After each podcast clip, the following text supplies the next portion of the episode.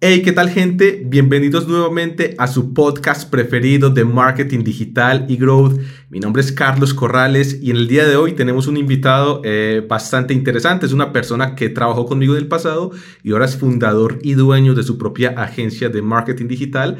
Eh, así que aprenderemos mucho. Comencemos. Tu podcast de marketing digital con Carlos Corrales. Digital Disruptors. Comenzamos. Hey Luis, ¿qué tal? ¿Cómo vamos? Bienvenido. ¿Qué pasa, don Charlie? Gracias por invitarme. Muy emocionado de estar acá y curioso de, de- de- del episodio, pero, pero nada, estoy contento. ¿Cómo estás? Excelente, no, excelente y también muy contento de, de que hayas aceptado. Realmente eh, te admiro bastante con varias cosas de las que has hecho y siempre que hablamos y hacemos networking y hablamos de, eh, de lo que está pasando en el ecosistema, eh, siempre considero tu opinión como muy valiosa.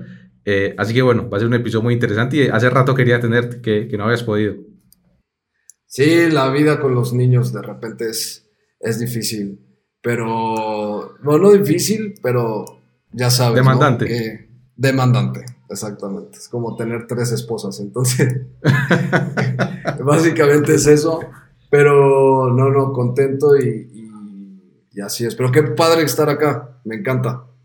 Genial. Bueno, Luisfer, para que entremos en materia, porque sé que también tu tiempo es limitado, eh, quisiera comenzar que me, que me contaras un poco cómo empezaste vos en marketing digital. O sea, cuáles fueron tus comienzos, qué te llamó la atención, eh, por dónde comenzaste, porque no es que, o sea, ahora es muy común, pero cuando nosotros comenzamos no era como, como la carrera de moda, pues habían, no sé, mis papás querían que yo fuera ingeniero, ¿cierto? Sí. Y ese tipo de cosas.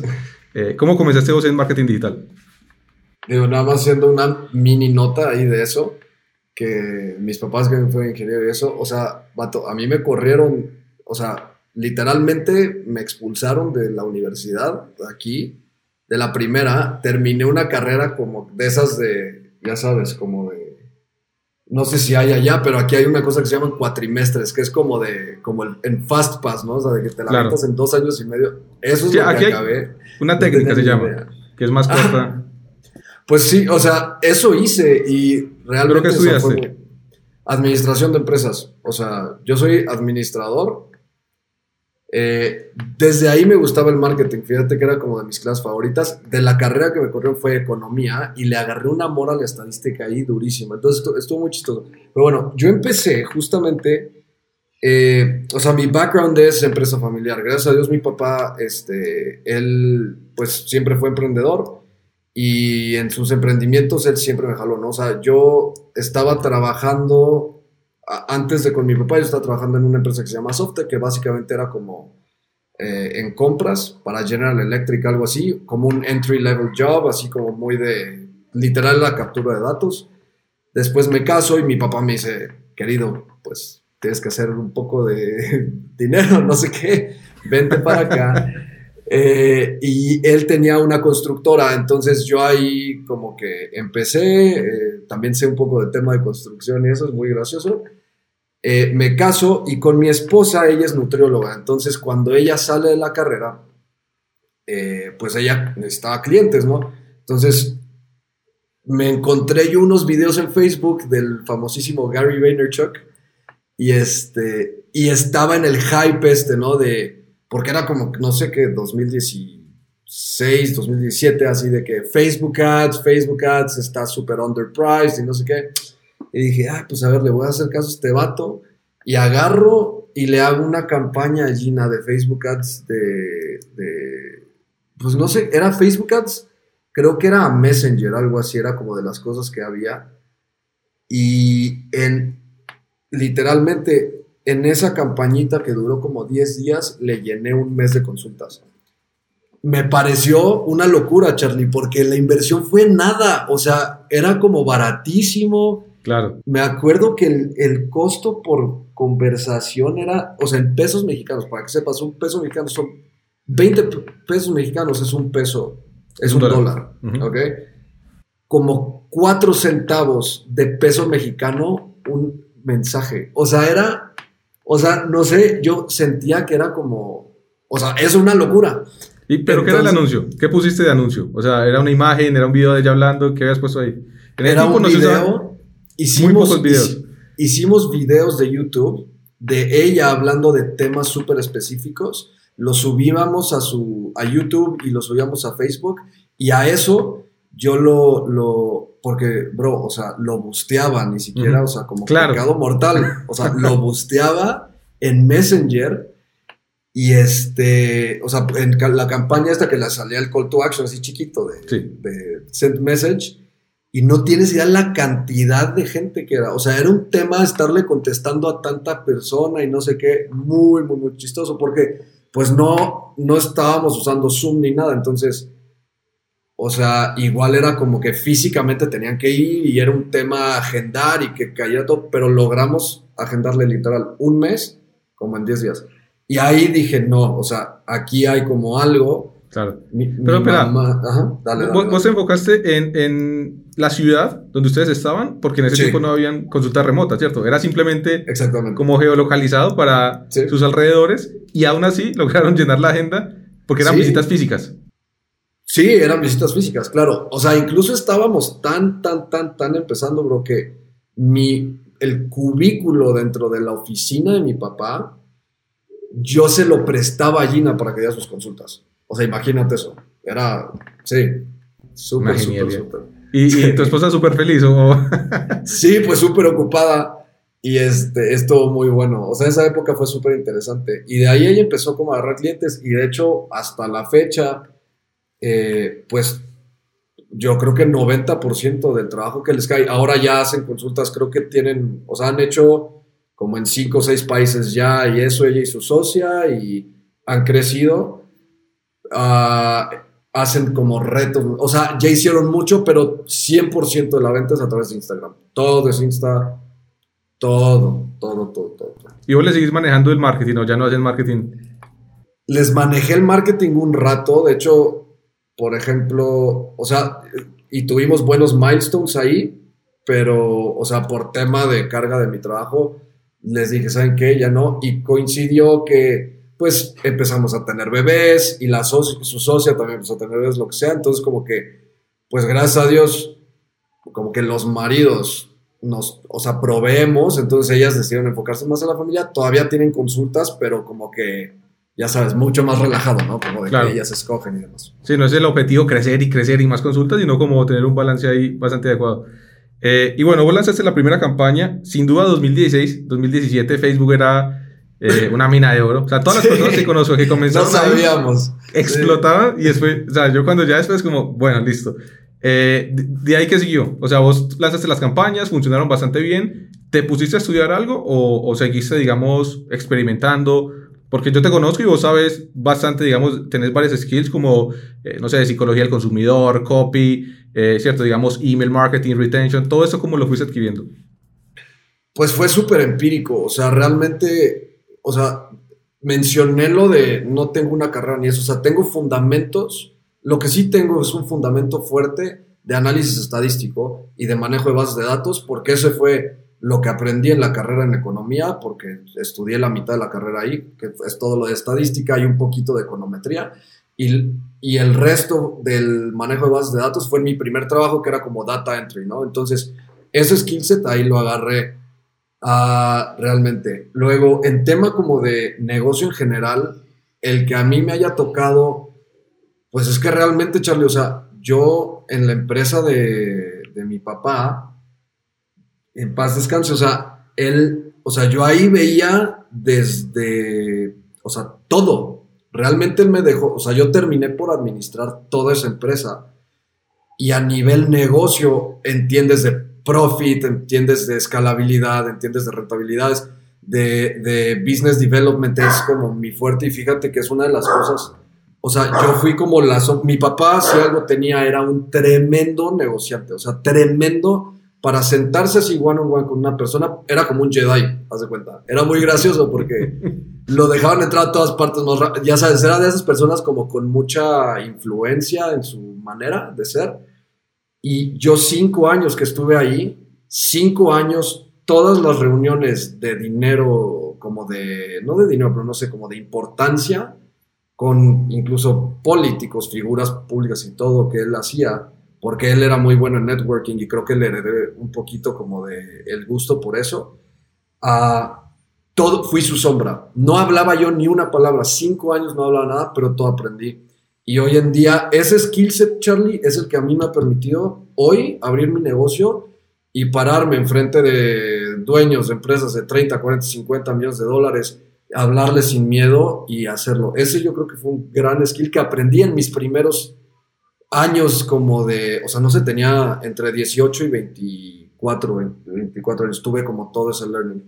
Eh, y ya a nivel más técnico, e- empecé como yo creo que muchos empezamos, YouTube. O sea, literalmente ah, empecé a hacer eso y empecé a moverle yo. Compré un curso, me acuerdo en aquel entonces de... Se llamaba este brother como Tai López. Sí, el vato es un gigante ahora, ¿no? Claro, Sí. sí, sí. Y, Y muy salía- controversial. Súper controversial. El tipo salía en una librería atrás con un Lamborghini, ¿no? Sí, sí, sí. Entonces, el, el mítico. el mítico, mítico de billones de O sea, vistas. ¿a Ese- vos te de ahí ese yo fui una en ese víctima momento? de eso. y convertiste, compraste el curso. Sí, 100%. Entonces, o sea, de ese curso aprendí como fundamentales de Facebook Ads ya de Business Manager y, y te decía más o menos cómo setear un equipo. Entonces, lo que acabó pasando así como que dándole fast forward de esa experiencia con mi esposa, le ayudé a mi mamá. Mi mamá me refirió a uno, ese uno me refirió a dos. Acabé como, o sea, y empezó carga de trabajo, carga de trabajo me di cuenta que uno de los cuellos de botella muy grandes para la empresa chiquita era tipo diseño. Entonces contraté un, un- una intern de, de diseñador. Y a base de interns empecé a armar una agencia. Al final éramos seis. ¿Qué año Eh, fue esto? 2018, creo. No, finales de 2017, principios de 2018. Entonces, pues como que se me fue dando, ¿no? Y eventualmente crecí esa agencia y la terminé vendiendo pues personas que querían invertir y eso les dices que te la vendo porque lo que pasó es que en el Inter yo sentía que estaba muy limitado al mercado local y me atraían, o sea, yo veía la escala de Facebook Ads y pues obviamente ves los cursos, ves el dinero que invierten ellos en las cosas, en los fondos que tienen ellos, todo, y yo no podía hacer eso para el, el psicólogo o el dentista de aquí. Entonces yo veía eso y por medio de uno de los cursos que compré de Analytics, había una bolsa de trabajo. Hubo una cosa ahí de que postularon eh, para una agencia en Canadá, se llama Wishpond, es un SaaS que sigue como, ahora es muchísimo más grande. Básicamente es como, haz cuenta como si Klaviyo tuviera landing pages. Es eso. Ah, y estaban haciendo hire para ser project manager, eh, pero era como project manager, pero que supieras usar Facebook Ads, ¿no? Y, y entonces terminé aplicando, entré y al mismo tiempo que yo corría mi agencia, tenía un full time. Entonces, realmente, o sea, como que trabajaba como 14 horas al día en dos cosas y me terminó consumiendo, así estuve como hasta 2019, o sea, incluso todavía me fui a Ámsterdam a lo de Growth Drive, o sea, esto ha sido una serie como de eventos afortunados, ¿no? Porque de, del tema local brinqué a la agencia, de la agencia, eh, en- de esta bueno, no es agencia, es como un SaaS, pero dábamos fully managed service también algunos. Entonces, yo al, al mismo tiempo, o sea, simultáneos, yo llegué a trabajar 25 clientes más mis 15 de la agencia. Entonces, traía en algún punto como 40 clientes overall. De la agencia era súper interesante porque eran todas las verticales posibles en 8 time zones diferentes. Entonces, o sea, fue súper bueno. Y obviamente lo que vi que performaba mucho mejor era cuando la gente tenía un buen producto bien armado y todo esto en e-commerce. Terminé como que por dominar bastante el tema de e-commerce a nivel lead generation, a nivel flows básicos. O sea, email marketing, mi fundamento lo aprendí en esa agencia. Y, y, y todas como, hoy como habilidades, digamos, como que de junior media buyer ahí porque a mí me tocaba setear cosas. Y a nivel project management estuvo bueno porque incluso todos los procesos que yo veía que tenía al interior de esa, de esa agencia me los traje a la mía. Entonces fue como un ensayo a lo que tengo hoy. Bien. O sea, como Un que... momento. Sí.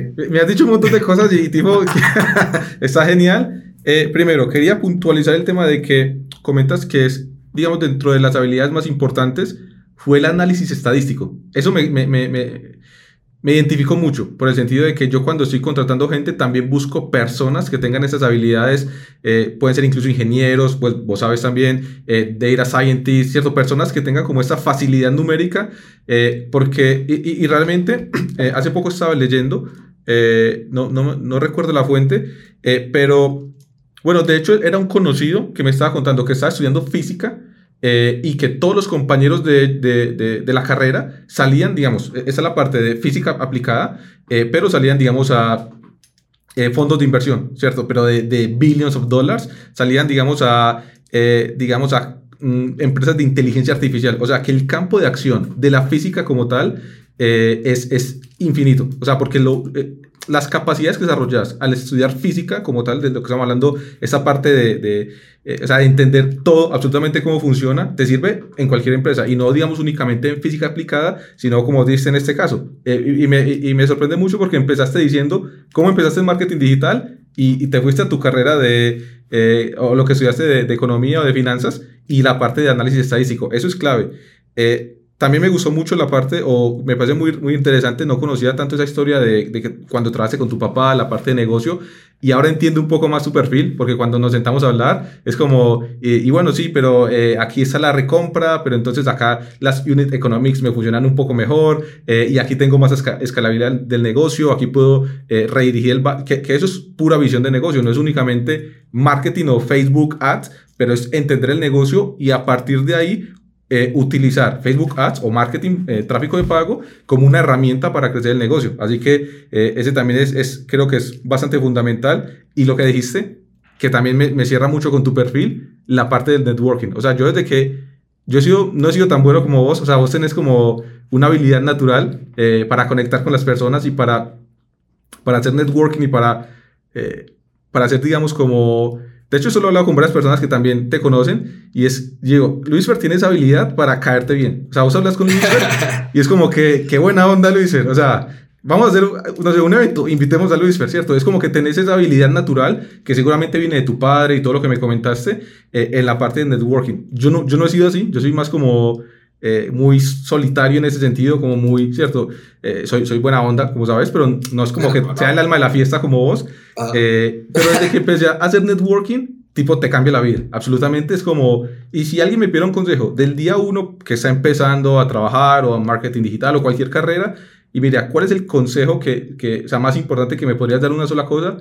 Es hacer networking. O sea, es tener tu red de contactos, personas que, eh, digamos, estén en tu mismo nivel y que tengan esa visión, personas que ya hayan pasado por ese camino eh, y que te puedan enseñar cosas, ¿cierto? Que digan, no, no, eso por aquí va así. O por ejemplo, cuando nosotros hablamos de, del mercado, ve cómo ven la evolución de, de, no sé, de los CPMs en los últimos 90 días. Entonces, cuando hablas con diferentes personas de diferentes nichos que manejan presupuestos en diferentes países, te da una visión como, uy, claro, esto es lo que está pasando a nivel macro. Entonces, en todos los sentidos, eh, ofertas de trabajo, ofertas de inversión y todo esto, eh, creo que, que, esa parte, o sea, eso que comentaste es, de lo más fundamental. Análisis estadístico, entendimiento del negocio eh, y networking. Y como te digo, no conocía tanto esta historia y ya me cierra mucho más tu perfil y digo, ah, bueno, ok, por acá con razón Luis Fer tiene como estas habilidades. Y sí me gustaría que me comentaras un poco sobre la experiencia de la venta eh, de, tu, de tu agencia. ¿Cómo, ¿Cómo fue ese proceso de venta?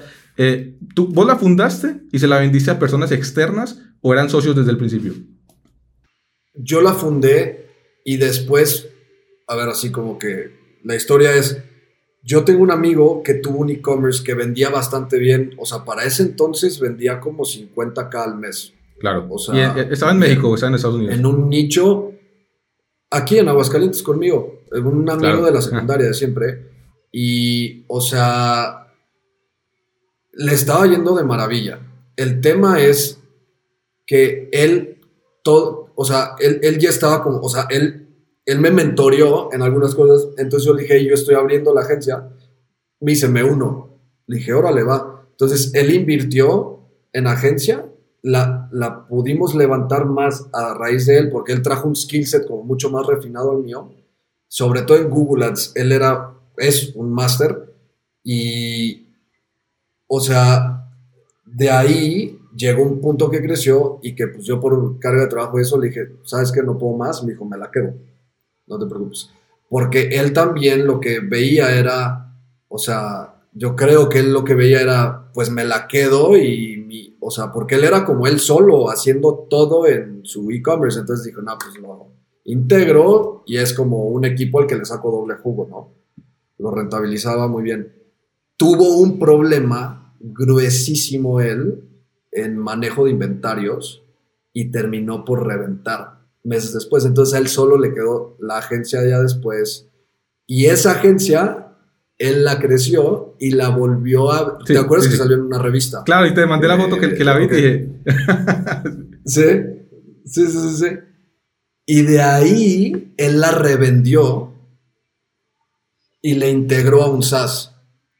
Ahora, y él tiene equity en el SaaS creo. O sea, esa agencia ha tenido una historia muy graciosa. O sea, te muy interesante. de haberla vendido. Porque en ese momento, me imagino que hubo un retorno económico X.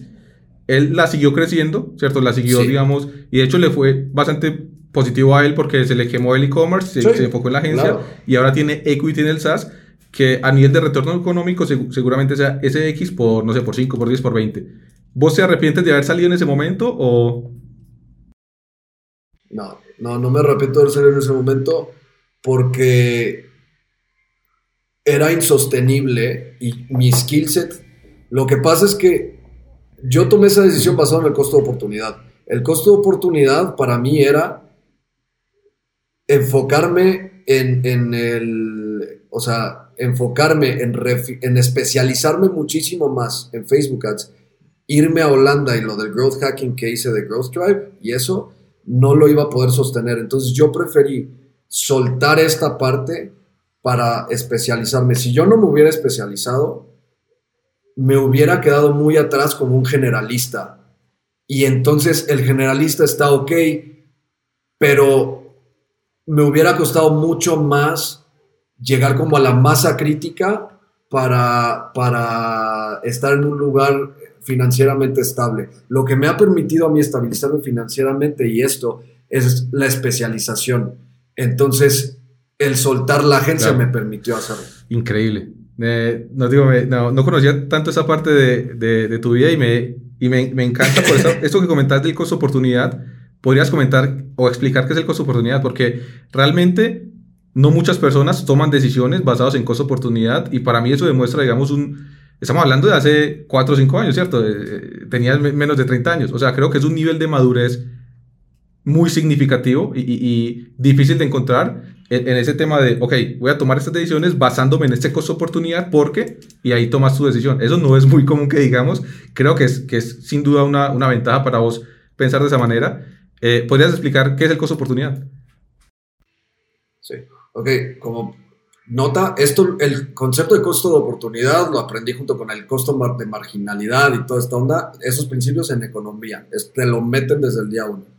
Entonces, porque el costo de oportunidad a nivel políticas, económicas, pues es algo que tienes que poner, o sea, se supone que los políticos deberían de tomar su decisión en base a eso, pero uh, básicamente es, tú tienes una oportunidad y puedes hacer, aunque sean números como le decimos aquí en México, números rancheros, muy básicos, tú tienes, o sea, y realmente es esto, es hacer cuentas de cuánto vale lo que tienes, proyectarlo a futuro. Es un forecast simple en una tabla de Excel. Suena muchísimo más rebuscado de lo que es, en realidad es. Y haces lo mismo. A mí me gusta hacerlo en tres escenarios. Uno pesimista, uno realista, realista y uno ambicioso. Ves las dos cosas con numeritos en tablas de Excel uno al lado del otro y tomas una decisión y ya. Eso es lo que hay que hacer. Es realmente es comparar de qué me si tomo esta oportunidad, qué estoy perdiendo, o sea, a qué renuncio, ¿no?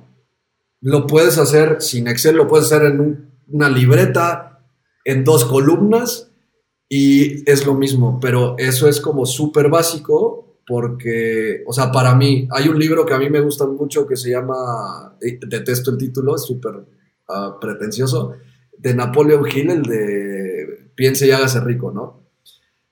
Pero, y ahí una de las cosas que yo pude tomar como de learning también es, una vez que tomas una decisión, ni un paso atrás, o sea, a muerte con la decisión, piensa muy bien tus decisiones, pero una vez que la tomas, le das. Eh, y ese para mí ha sido lo que me ha permitido sentirme tranquilo con no un paso atrás, porque, o sea, son riesgos calculados, ¿no? De hecho, una vez una persona que es bastante, o sea, es un executive eh, de una empresa muy importante, una vez me dijo, tomamos la- las mejores decisiones que podemos con la información que tenemos disponible. Ya después de que tomas esa decisión, eh, tienes que aprender a vivir con eso, tienes que vivir con eso, sea positivo, sea negativo. Obviamente, si el resultado es positivo, pues excelente. Si es negativo, porque siempre como que nos castigamos, como que, ah, tendría que haber regresado en ese momento y haber hecho algo diferente. Por eso te preguntaba, ¿te arrepientes de haber perdido la agencia? No, porque fue la mejor decisión que pude tomar con la información, la que información tenía en la que mano, tenía. ¿cierto? Eh, que, por ejemplo, si el outcome, el resultado es negativo, pues hay un aprendizaje, pero no voy a martirizarme a decir, ah, eh, regresaría en el tiempo, porque eso también como que eh, te castiga mucho en el presente y, y no, o sea, no vas a poder cambiar nada. Eh, excelente lo del costo de oportunidad, yo mismo trato de aplicarlo, es difícil, es difícil, uso lo que dijiste, ¿a qué estoy renunciando? ¿Cierto? ¿A qué estoy renunciando de, prefiero tomarme ese año sabático, por ejemplo, e irme, no sé, con mi familia, con mi esposa, eh, a, a vivir un año de experiencias ahora, ¿cierto? Que tenemos eh, juventud, que te- ¿cierto? Que podemos y que tenemos como también la energía para hacerlo, o prefiero quedarme trabajando. Eh, y, digamos, construir una base financiera más sólida. Ninguno de los dos es mejor. Es una respuesta correcta. Exacto, Sí. es decir, hoy vivo esto y cuando regrese retomo, o no, no, voy a romperla ahora, voy a, no sé, a generar mucho eh, estabilidad financiera y dentro de 10 años hace algo que podríamos hacer ya más tranquilos. Eh, pero ¿a qué estás renunciando? Porque si eliges el uno, estás renunciando al otro, ¿cierto? Directamente. Y creo que así es como se describe de mejor manera. 100%. Una cosa que también allí como que me, me gusta de repente pensar es eh, qué es lo peor que podría pasar si tomo esta decisión. Y vete al peor escenario, porque muchas veces el peor escenario, o sea, si te vas hacia los extremos es, pues, que me tenga que, no sé, voy a poner un ejemplo estúpido, pero que tenga que cambiarme a otra casa, o que tenga que dejar de gastar en hamburguesas o que tenga, o sea, ¿sabes? Porque en realidad es eso. Claro. Y este, ah, me encantan las hamburguesas. Pero A mí la pizza, a mi esposa hay una pizza que le gusta mucho y eso sería, el worst case escenario sería, bueno, dejar de ir a comer pizza ya, que es como, y bueno, sí, o sea, vale, la pena, va- vale el riesgo. sí, sí, sí. O sea, l- el- te puedo decir, yo creo que en todas las veces que he tomado una decisión así súper importante en mi vida, o sea, el ejemplo más claro que yo tenía, que he tenido de decisión extrema es el vendo todo para irme a vivir a Holanda sin visa, sin trabajo, sin nada, así como que a buscar una oportunidad y a- el curso este de growth hacking, ¿no? Y antes de tomar esa decisión, obviamente, yo ya tenía un hijo, una esposa muy embarazada de seis meses, y nos aventamos. Y nos acabamos aventando porque dije, ¿qué es lo peor que puede pasar? O sea, obviamente no que se te muera alguien, ¿va? No llegué a ese extremo de Claro, sí, sí. pues, lo que sea, pero ¿qué es lo peor que puede pasar? Ok, que no tengo nada. O sea, que vendí mis carros, que vendí pues todo lo que tenía, toda esa onda. ¿Qué es lo peor que puede pasar? Pues que me regrese a mi tierra y que regreso de cero o que me quedo ahí de ilegal unos meses y me muevo luego a UK y ahí trabajo de mesero y ahorro y, o sea, eso es lo peor que podía pasar. Entonces, por eso tom- tomas, o sea, de nuevo, eso me ayuda, ¿no? Genial. Eh, bueno, avanzando ahí con la otra pregunta que tenía, era de esto de Growth Thrive. ¿Cómo fue la experiencia? Ya nos contaste cómo tomaste, o me contaste cómo tomaste la decisión. Eh, contame un poco de cómo fue la experiencia. Growth Thrive es, digamos, es como una, un curso o un training eh, en Growth Hacking que en ese momento era presencial o tienen presencial y, y- y online. Vos te fuiste a Holanda a hacerlo directamente y te llevaste a tu esposa. Sí. Tu esposa te esperó en México. No, no, me llevé a, yo, yo soy vato de familia. Y Te llevaste a... a- a- me llevé a mi señora y me llevé a mi niño de, tres Claro. a- de dos años, cumplió ya tres. ¿Y, y cuánto, cuánto tiempo estuviste allá? Nada, estuvimos como cuatro meses, algo así, porque mi tirada era encontrar un trabajo allá. Claro. Tuve ¿En oferta- de, de growth, gracias al curso u otro? Eh, no, dentro de la misma vertical de marketing. O sea, y lo que terminó pasando es que obviamente me fui muy desinformado en tema legal, pero lo que acabó pasando es que acabé freelanceando para empresas europeas que networké por Growth Drive. Y, pero legalmente no puede estar ahí. Entonces, Ahí te o sea, más de tantos meses. Entonces me regresé. pero ya pero tenía los traje una contactos. cartera, me traje una cartera de tres clientes de Europa. Estuvo bueno, me convino. Sí. Eh, y, y contame cómo fue la experiencia de estos cuatro meses, o sea, digamos, tus principales aprendizajes, o sea, ¿por qué valió la, porque sin duda valió la pena Sí. el viaje y la, por, por cómo te veo, eh, ¿qué fue lo que más te dejó ese- esa experiencia?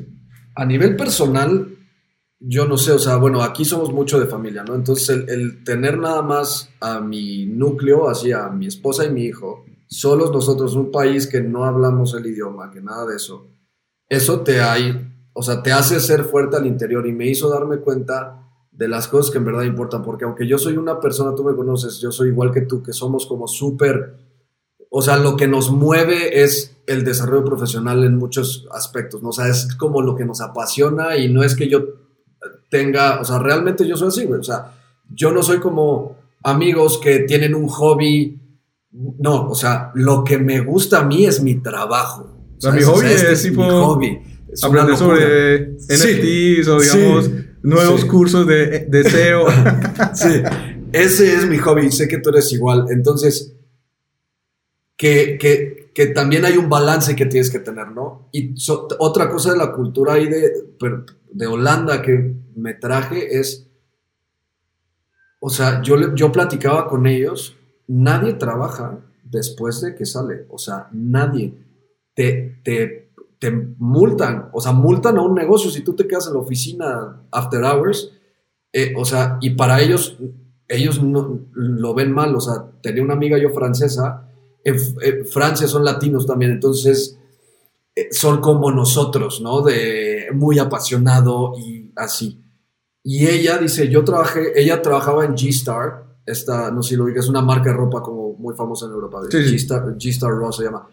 Ella trabajaba en G-Star París y la transfirieron a G-Star Amsterdam. Entonces dice que su show cultural más grande es que en G-Star París son las 8 de la noche y la oficina está llena y todo el mundo como que ahí se la cotorrea y así. G-Star Amsterdam, 4 de la tarde está vacía la oficina.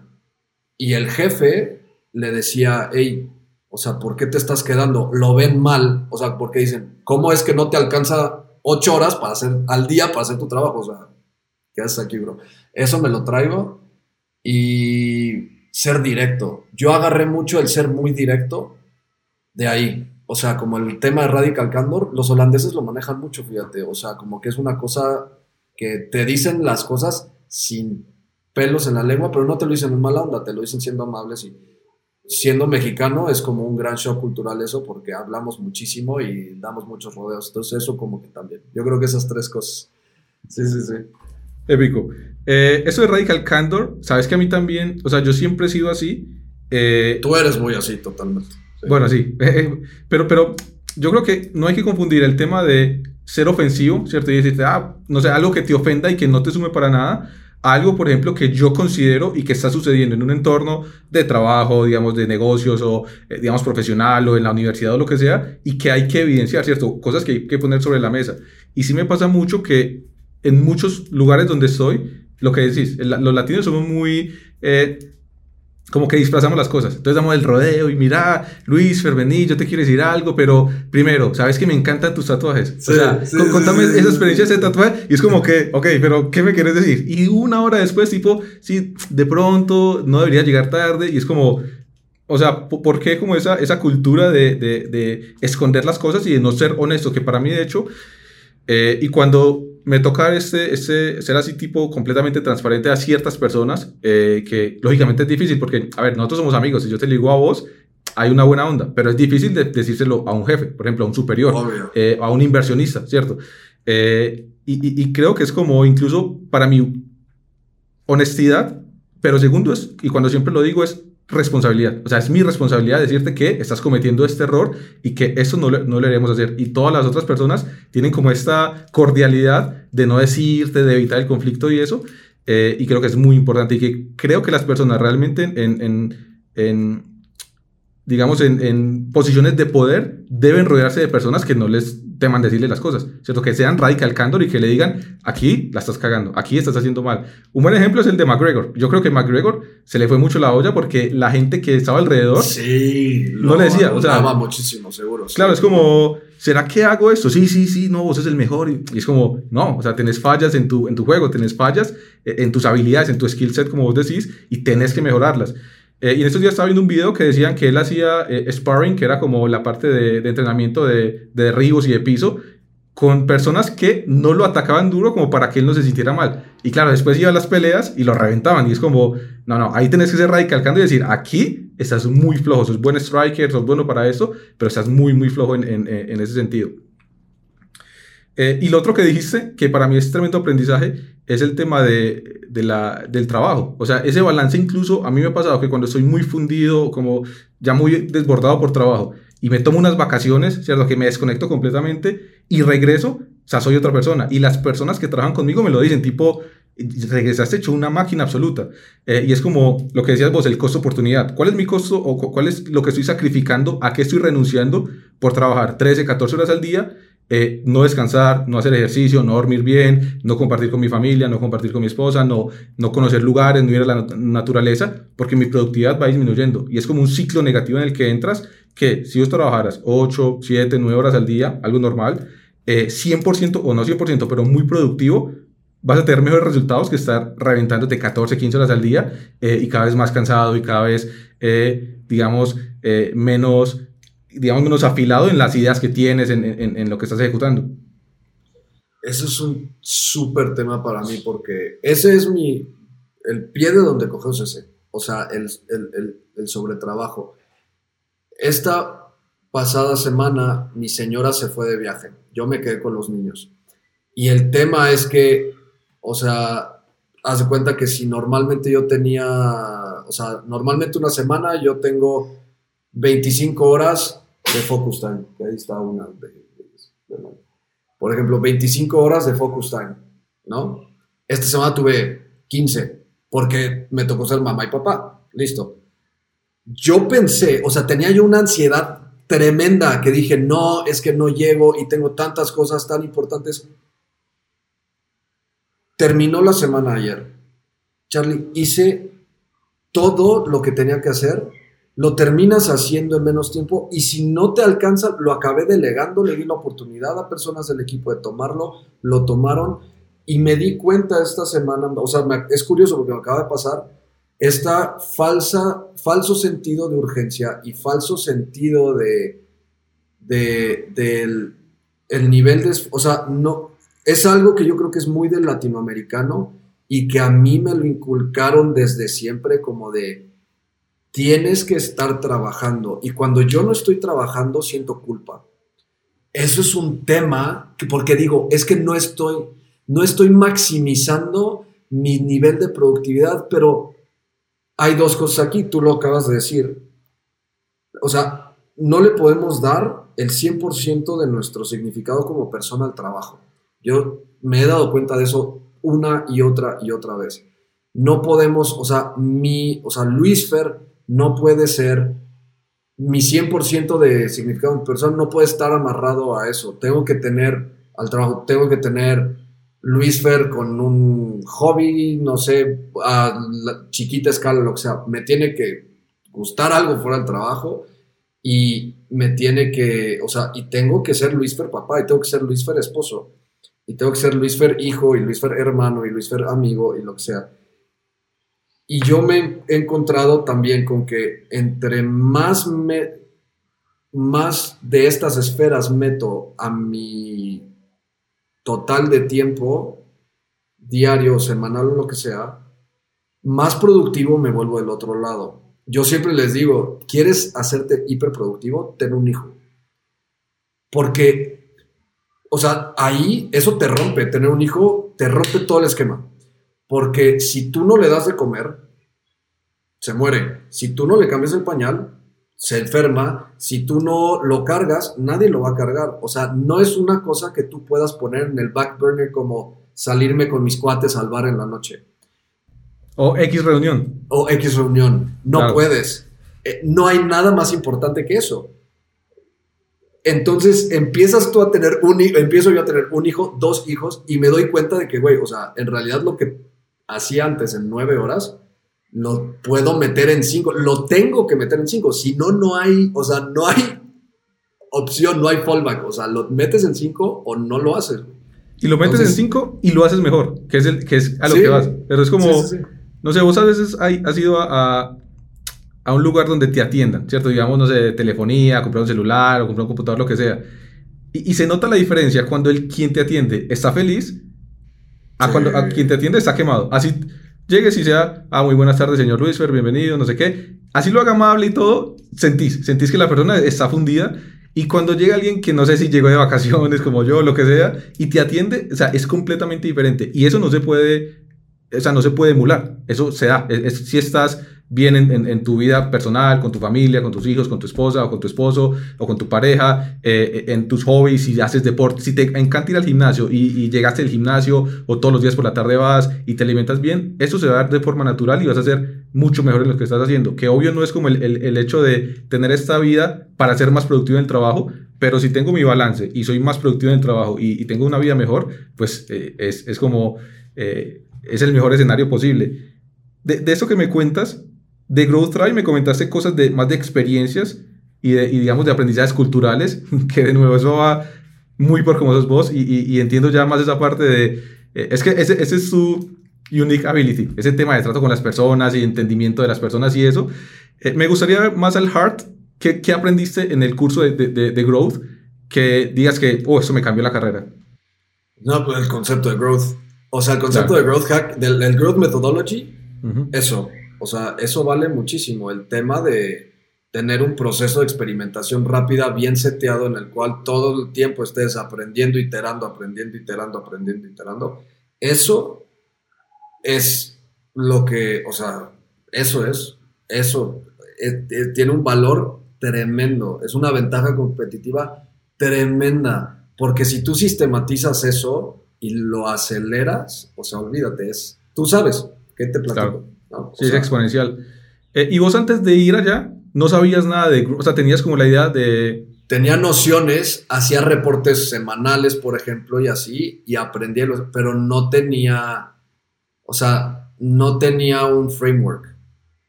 Lo hacía como Dios me da a entender. Y ya con esto tuve un framework y me ayudó muchísimo.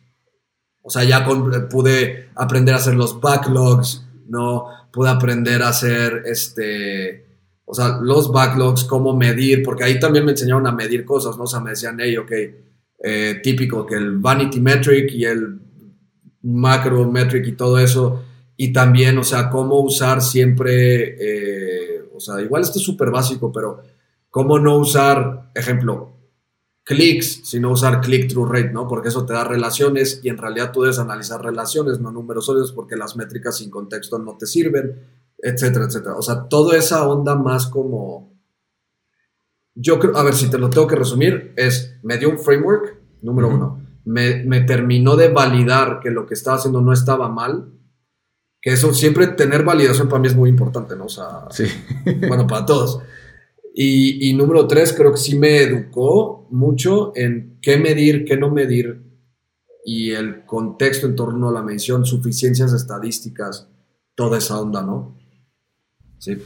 Tremendo. Claro, no, no. Eso te cambia absolutamente. Y eso que dices de, lo de la metodología y los, y, los, procesos, yo no soy muy, muy de metodología ni de procesos. O sea, yo soy más como...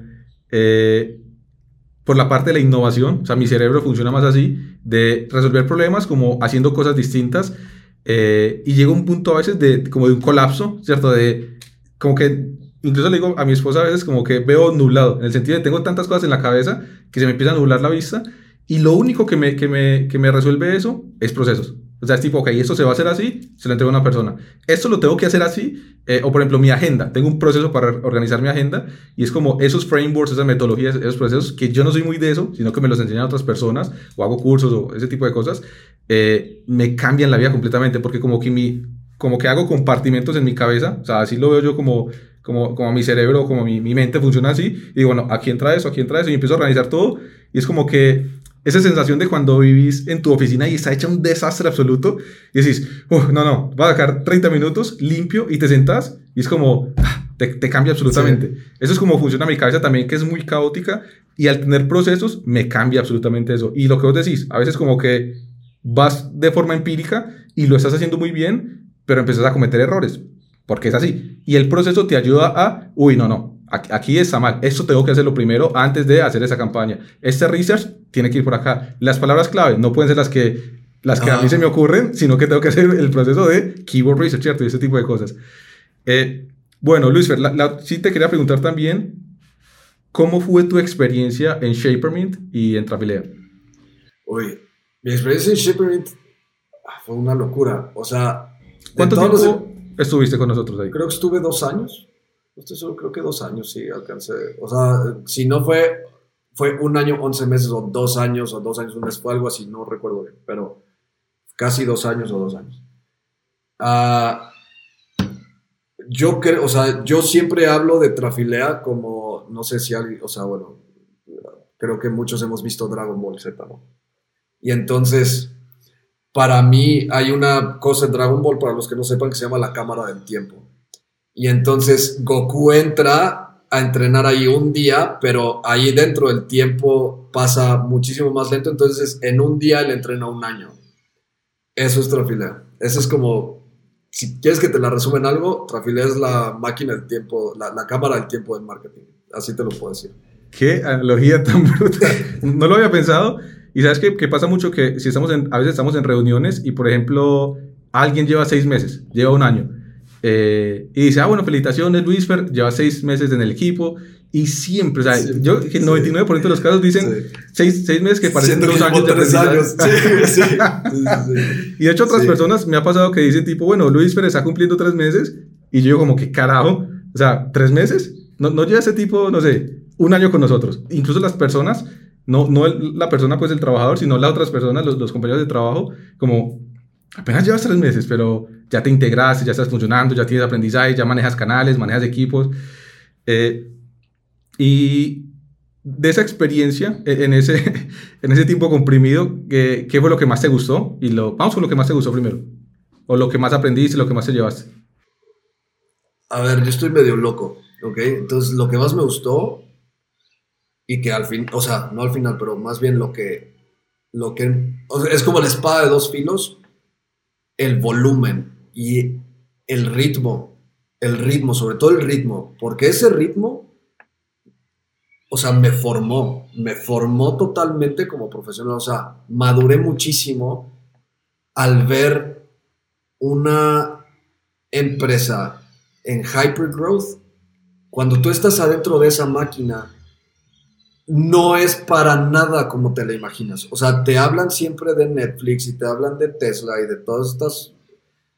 Pero cuando estás adentro de una empresa que está en hypergrowth, entiendes por qué está en hypergrowth. Porque realmente es que en un mes testeas cosas que a otras empresas les tarda seis y en un mes te gastas lo que se gastan otros en seis y en un mes este, aprendes, sacas los learnings, es, es, es impresionante, ¿no? El nivel de compromiso, el nivel de exigencia emocional que tienen estas empresas es altísimo. No es para todos. Tú y yo hemos visto gente que entra tres semanas y se sale. Y truena. Y en dos, tres semanas tú sabes si alguien va a reventar o no Sí. es como una vida de presión. No es para todos. Incluso yo he sabido de personas que no refieren, que dicen, tengo un candidatazo para esta posición, pero yo sé que no va a aguantar el ritmo. Yo he dicho eso. O sea, cuando me dicen de, de, de sourcing de recursos humanos, Sí, conoce, sí conozco a alguien, pero, pero no es la persona fit para esa posición y no... Por- porque también depende. O sea, ¿qué buscas para tu vida? Si vos me decís, no, yo me quiero ir a Holanda, eh, ¿cierto? Y, y tener, digamos, trabajar cinco horas al día eh, y realmente descubrir todo el continente, o sea, no, no es para vos. O yo prefiero trabajar medio tiempo y dedicarme a, a mis hobbies y eso, no es para vos. O sea, es el momento y no es que una cosa sea mejor que otra. Es lo que vos crees para tu vida. Es lo que quieres. Yo en ese momento ni siquiera sabía que le entraba, si te soy honesto. Me sorció Lucas Vera a mí en Growth Drive. Desde Growth Drive, ah, de Ah, los claro, me acuerdo. Sí, sí. Lucas Vera me sorció. Platicamos, me dijo, no, o sea, ven, no sé qué, terminamos entrevistas, súper bien. Y el tema ahí fue que, o sea, yo hasta como la semana dos o tres, de verdad entendí para lo que me habían traído. Y cuando lo vi y vi el animalón que estaba ahí enfrente, dije, lo quiero. O sea, porque, porque, o sea, yo dije, le voy a dedicar, justamente dije eso cuando entré más o menos, dije, le voy a dedicar dos o tres años de mi vida a esta empresa, al menos, para de verdad hacerme uno de los mejores en esto. Esto es lo que quiero, porque aquí sí voy a poder. ¿Ok? Entonces, eso fue. Y no me considero uno de los mejores en lo que hago para nada, pero sí me hizo un upgrade de todo, a nivel personal, profesional. Ponerte como persona en una situación así, en ese nivel de, ritmo, te va a cambiar y, te, y, o sea, y yo lo pude hacer para bien. Entonces, eh, eso, los presupuestos que se manejan, ah, una de las cosas y como súper recompensantes para mí fue esta campaña que no performó tan bien a nivel números, pero que fue para mí una súper experiencia de aprendizaje. Todo lo que se hizo en, ah, se llamaba, la de la Venus, ¿cómo se llama? ¿Te acuerdas? Sí, la que se trabajó con Harman. Con Harman, ajá. Entonces, cuando se empezaron a sacar ads en TV de eso, los primeros se sacaron, que empezamos a estar en podcast, que empezamos a estar en toda esta onda como más brand awareness, que tuve yo como el privilegio de que agarrara más y el CMO y me dijera, hey, vas a medir performance branding. Tú, o sea, todo lo de branding, encárgate. Empezar a poner yo los primeros ladrillos en eso, empezar a medir, establecer todo eso. Me acuerdo que hay, debe de haber todavía por ahí eh, un deck eh, buenísimo de todos los learnings que se sacaron de ahí a nivel KPIs. Eso fue para mí como súper recompensante porque fue una campaña que salió en Fox News, en Adweek, en no sé qué tantos lados. Y yo entender un poquito más, no solo el tema de performance, poder tocar un poquito, meter mis pies en el mundo de, como el marketing más tradicional a esa escala, pero intentar yo ponerle de mi cabeza cómo bajarlo a KPIs, eso fue una experiencia que a mí, o sea, fue, era como que tenía mis campañas de performance y tenía esa, y me la dejaba al final del día y me la saboreaba para picarle y verle, ¿sabes? Eso lo disfruté muchísimo. Eso y content marketing. voy, a, dejar el video aquí linkeado para, para, la parte de, para que las personas puedan ver el video de, de vinos. Sí, está buenísimo. ¿Y, ¿Y, lo de content marketing qué ibas a decir? Fíjate que content marketing para mí fue una gran sorpresa. Yo nunca había hecho content marketing. En, en, en la agencia, en, en Wishpond, donde yo estaba, lo que hacíamos era mucho nurturing, ¿no? Entonces, yo veía que acá también se hacían mucho email editorial. Y incluso había un test ahí súper bueno. Bueno, ahí no sé, bueno, yo digo que sí se puede compartir, pero que lanzaban un email editorial como de, o sea, cero venta, y al otro día lanzabas un email de venta y te elevaba el conversion rate. Eso era como, bueno, no sé.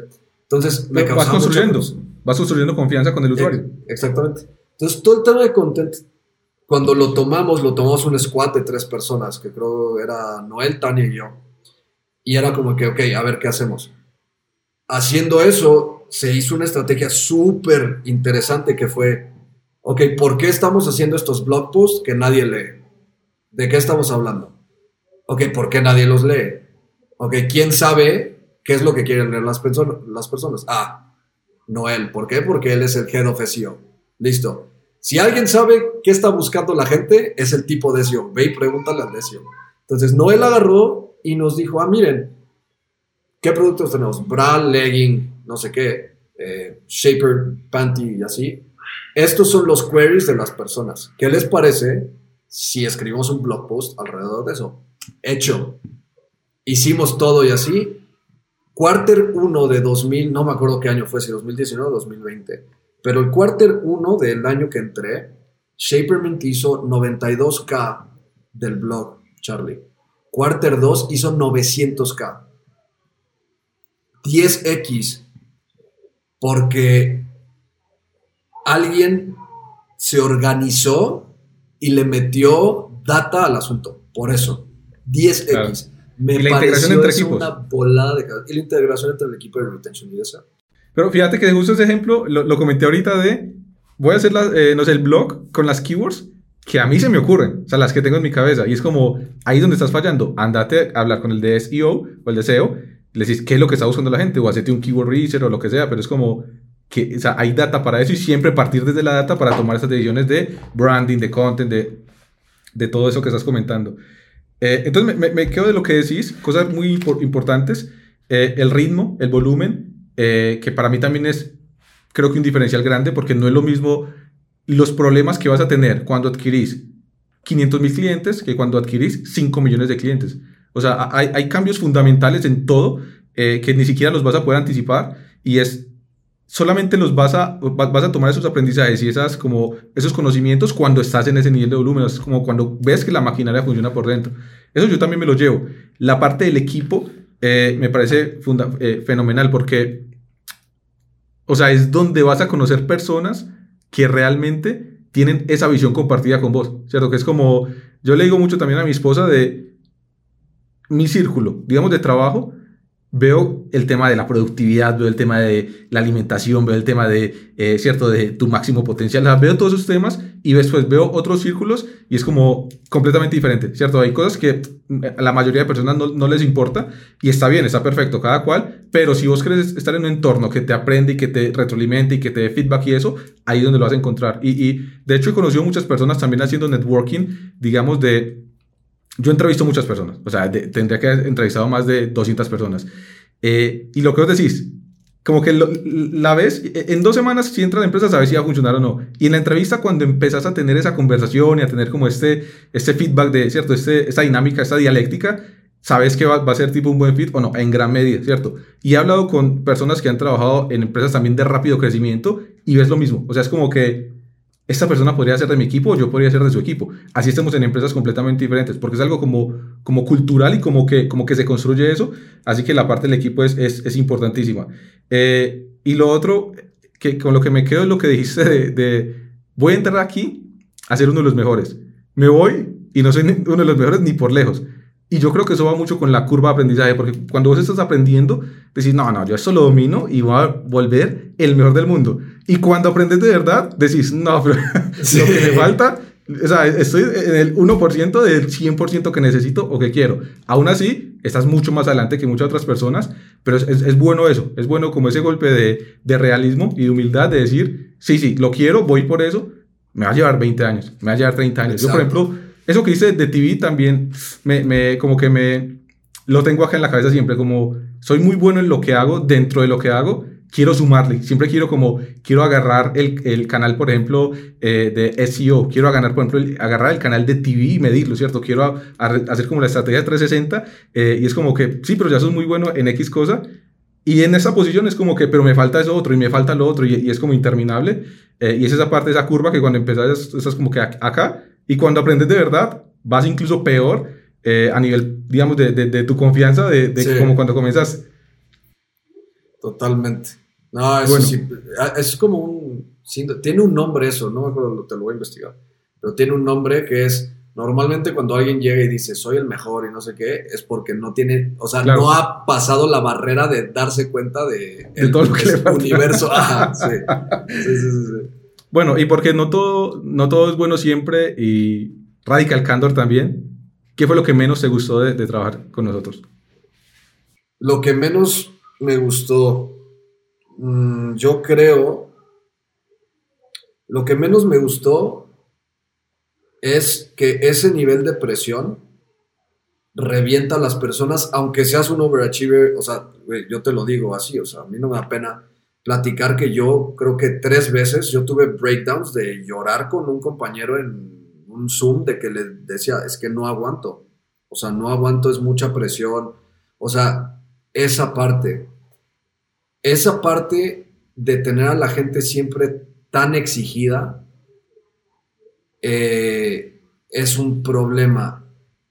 Y es un problema de dos partes, es tanto del management como del talento una vez yo llegué con el CMO, con Masi, y le dije, hey, me siento así, brother. O sea, en una de las tácticas que yo tuve, le dije, güey, o sea, estoy reventadísimo, me siento así, siento que, o sea, te lo tengo que decir porque, o sea, yo le dije, o sea, es que este comentario que se hizo en esta meeting, ustedes no saben, pero yo me llevo desvelando todos los días, mi niña está recién nacida, no sé qué, o sea, me hice ahí una llorona con él. Y el vato agarró y me dijo, güey, ok, perdóname que lo que te dije eh, te hizo sentir así, pero entiende que yo no tengo ni idea porque tú jamás me habías dicho nada, güey. Entonces es por las dos partes. Hay un miedo, siento, y esto yo lo veo al interior incluso de mi propia agencia, que somos seis personas chiquitos, o sea, es chiquitito. Hay, a todos nos intimida decirle al jefe no puedo o no sé, o no aguanto. Es cosa del management abrir las conversaciones y hacer sentir que la gente tiene un espacio seguro para hablar estas cosas. Porque una cosa que yo aprecio mucho es que la gente me diga no puedo o no sé. O sea, yo prefiero que me digas eso, yo nunca te voy a ver mal, porque no puedes saber nada ni eres Superman para poder hacer todo. Entonces, eso es bien difícil a nivel management. En, ahora, en una empresa, en mi experiencia de chiquito, seis personas, ahora 200 y no sé cuántos son ahora en Trafilea, que encima súmale que la gente en Trafilea en general es muy autónoma. O sea, hay una cultura de autonomía súper buena de no sé algo, antes de ir a molestar a este brother porque respeto mucho su tiempo, voy a agotar mis recursos y si no, listo, ¿no?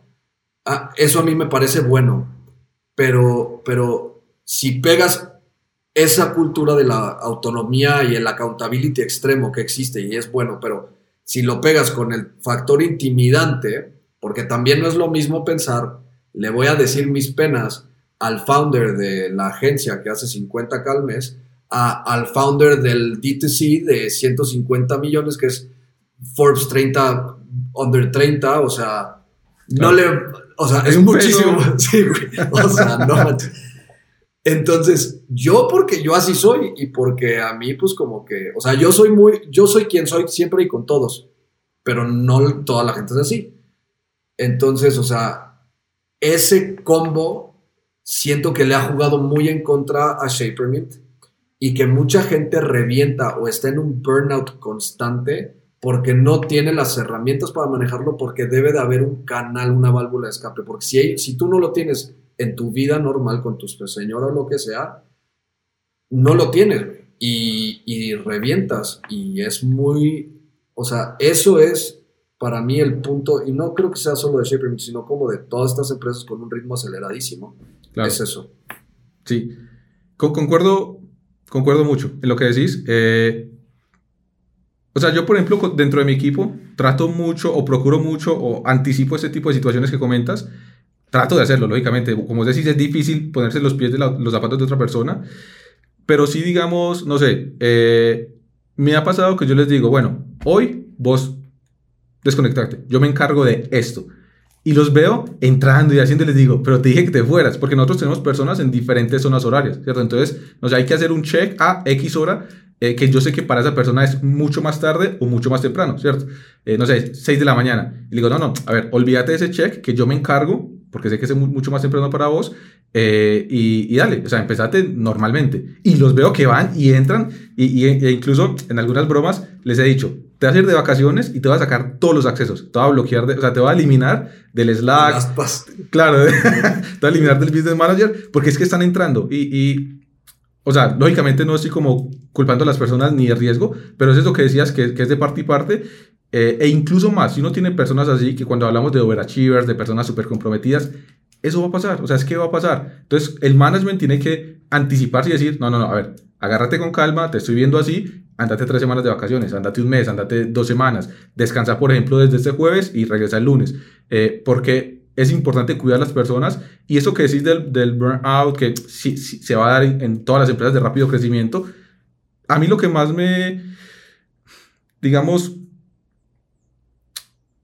no, no, lo que más me duele, pero digamos lo que más me, me deja mal sabor es esas personas que son, digamos, top performers o A-talents que se terminan yendo y que dentro de otros dos años serían cinco veces mejor o diez veces mejor porque tienen todo ese potencial para hacerlo. Y que, y que de hecho lo van a hacer, ¿cierto? O sea, no, no es que, que, si se van no lo van a hacer, lo van a hacer en otro lugar. Entonces, tener todo ese talento en tu empresa eh, y decir, ok, esa persona en vez de que dure un año, va a durar tres o cinco eh, y va a lograr su máximo potencial acá, es un costo oportunidad brutal para la empresa también.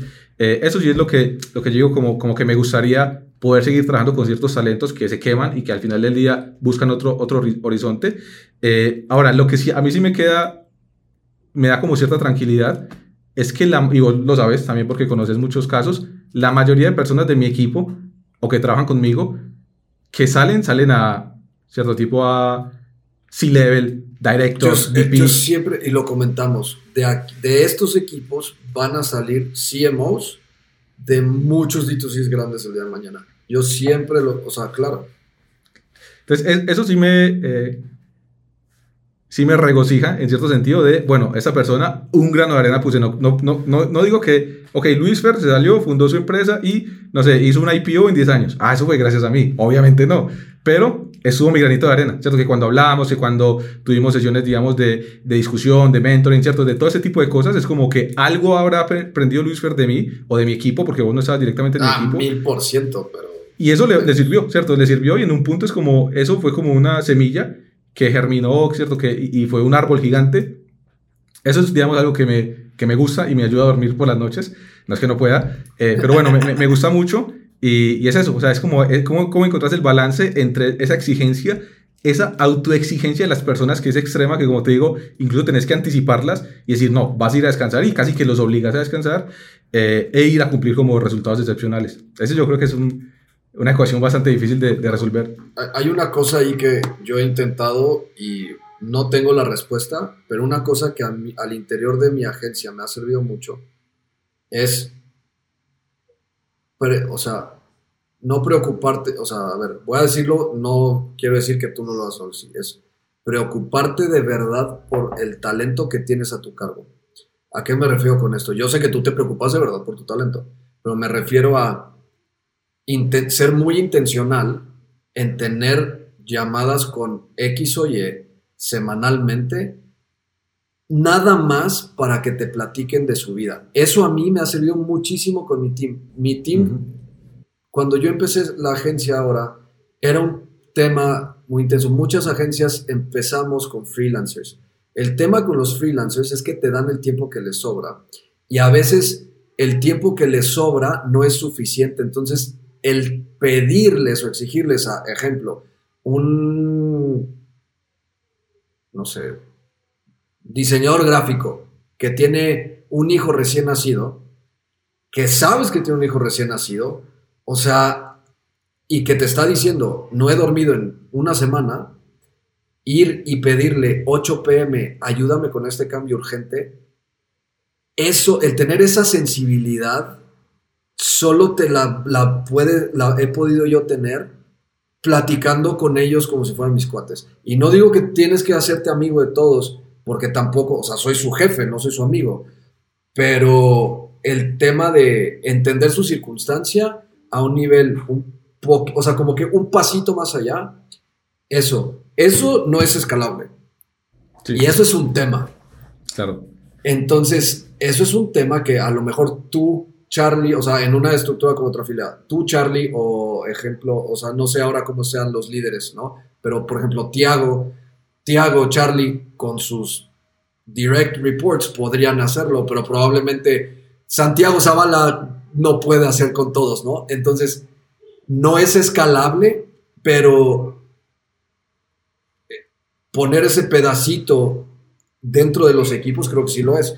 Entonces, eso para mí ha, me ha ayudado mucho a que en esta transición, porque ahora ya somos puros full times, en esta ah, transición a, a, ser un equipo full time, conservar ese como ADN y, o sea, estamos haciendo nuestro primer ISAT la siguiente semana, pero todavía no tengo una medición de eso, pero tengo un montón de, de o sea, intentamos involucrarnos con ellos en tema ejemplo, tengo uno que, que lo que su mayor meta era salirse de casa de sus padres y poner un departamento, eh, eh, tener su depa. hicimos lo que necesitó para hacerle eso.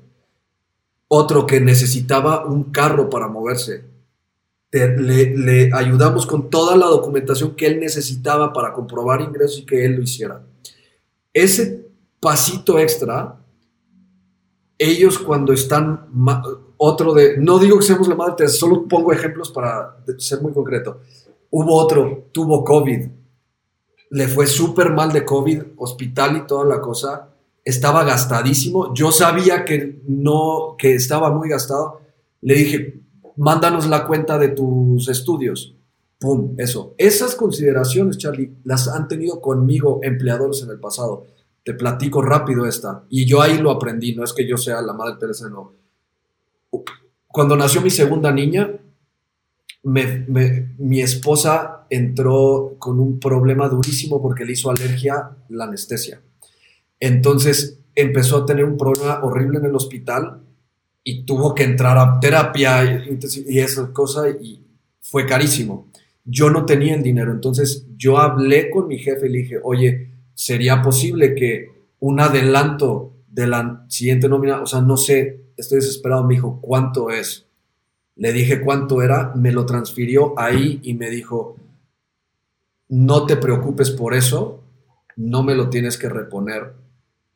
Solo lo que me dijo es, por favor, no le digas a todos que hice esto, porque dice, Claro. todos van a querer después o algo así. Le dije, no te preocupes. Pero ese tipo de consideraciones, o sea, no hubo nada más que me fidelizara a mi empresa que el sentir que yo les importaba. Entonces, yo en la mía intento hacer lo mismo. Sa- ¿Sabes que me encanta eso con lo que cerrás? Que justo le iba a comentar. Es el tema de. Es importante la parte humana, sin duda, y deberíamos ser, o sea, al final del día todos somos, ¿cierto? Como iguales y humanos, y eso debería ser muy importante, pero incluso a nivel pragmático, es mucho mejor para la empresa hacer este tipo de, de acciones intencionales, como dijiste. De, es más barato ok, que buscar. Claro, exacto, es más rentable. Sí, güey, Es claro. más O sea, rentable. así, es, es lo que es. Es mucho Entonces, más barato.